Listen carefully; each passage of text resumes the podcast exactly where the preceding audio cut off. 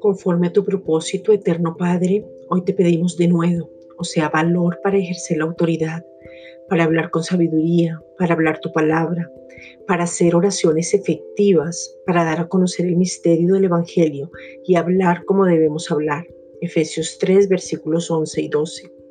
Actuamos con base en la palabra de Dios, percibimos el Espíritu de Dios, tenemos revelación y nuestros ojos son alumbrados para saber cuál es el llamado, la herencia y el poder que nos habita.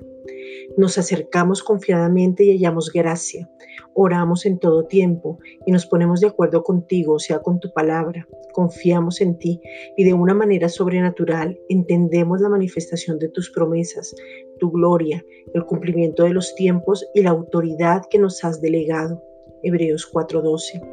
Oramos desde lugares celestiales porque somos tus hijos amados y hemos sido colocados en autoridad.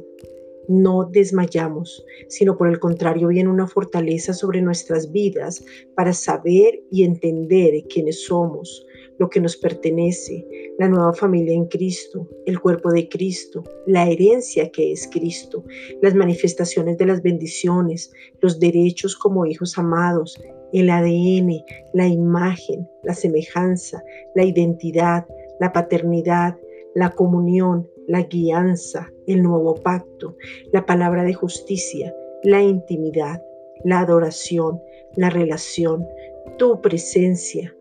Y todo esto nos da la seguridad de que en Cristo somos altamente favorecidos. La obra fue completa, todo ya está consumado.